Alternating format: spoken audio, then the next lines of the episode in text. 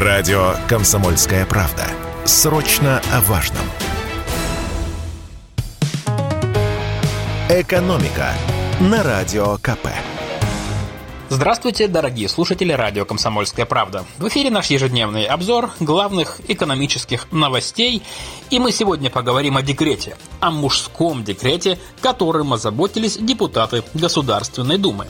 Вообще-то, уже сейчас право на отпуск по уходу за ребенком имеют не только мамы, но и другие члены семьи, например, папы или работающие бабушки. Порядок такой. Сначала будущая мама оформляет отпуск по беременности и родам, который может взять только женщина, что, в принципе, логично рожать-то ей. Это 70 дней до родов и 70 дней после. Дальше уже сидеть с малышом может папа. Для этого ему, а не маме, необходимо оформить отпуск по уходу за ребенком. Этот отпуск может длиться до того, как малышу исполнится исполнится 3 года, но выплата пособия по уходу за ребенком прекращается после полутора лет. Однако депутаты Госдумы усмотрели несовершенство в законах и намерены исправить эту ситуацию.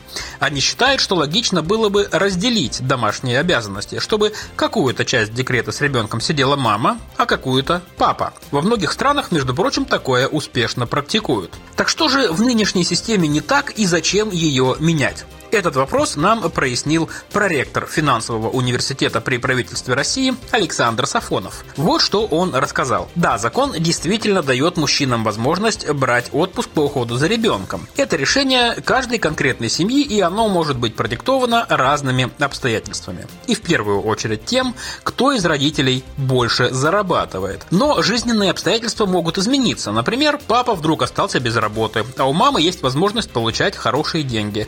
И хорошо Хорошо бы, чтобы часть отпуска могла взять мама, а часть папа. И вот этот вот вопрос надо отрегулировать, потому что сейчас поделить отпуск по уходу за ребенком между папой и мамой нельзя.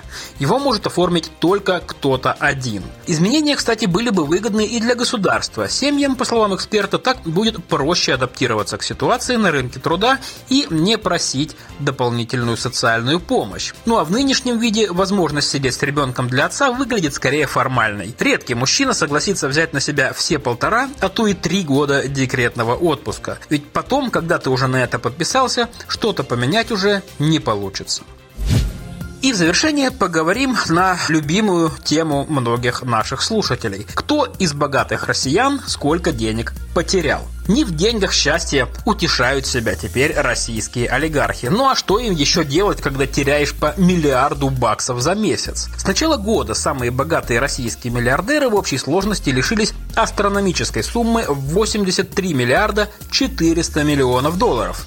Это выяснили аналитики, которые составили очередной рейтинг толстосумов Bloomberg Billionaires Index. Рейтинг высчитывается так. Эксперты берут общую стоимость акций, которыми владеет тот или иной миллиардер, и смотрят, как она изменилась с 1 января. А за нынешний год из-за ситуации вокруг Украины подешевели акции огромного числа российских компаний. Больше всех из-за этого пострадал Виктор Виксельберг. С начала года владелец бизнес-группы Ренова стал беднее на 11 миллиардов 200 200 миллионов долларов. Впрочем, сейчас его состояние оценивается в 7 с лишним миллиардов долларов, так что на хлеб с маслом Виктору Феликсовичу пока хватает, как и остальным российским олигархам. Вот как выстроилась пятерка самых богатых россиян согласно рейтингу Блумберга. На первом месте Владимир Потанин. Ему принадлежит около 35% акций Норильского никеля, одного из крупнейших мировых производителей никеля и палладия. Состояние Потанина почти 30 миллиардов долларов. Сначала начала года он потерял миллиард. На втором месте совладелец нефтегазовых компаний «Новотек» и «Сибур» Леонид Михельсон. Его состояние почти 27,5 миллиардов долларов, а с начала года он стал беднее на 8 миллиардов. Третий – Алексей Мордашов, владелец крупного пакета акций «Северстали». Богатство Мордашова оценили в 21 миллиард долларов, а с начала года он потерял больше 7 миллиардов. Четвертый – глава Новолипецкого металлургического комбината Владимир Лисин. Его состояние – 20 миллиардов 200 миллионов долларов. За 10 месяцев он обеднел на 7 миллиардов 800 миллионов. И, наконец, на пятом месте – Вагит Аликперов, которому принадлежит примерно треть акций нефтяной компании «Лукойл». Его состояние почти 20 миллиардов долларов, а с начала года он потерял сущие копейки – меньше 2 миллиардов баксов. «Экономика» на Радио КП.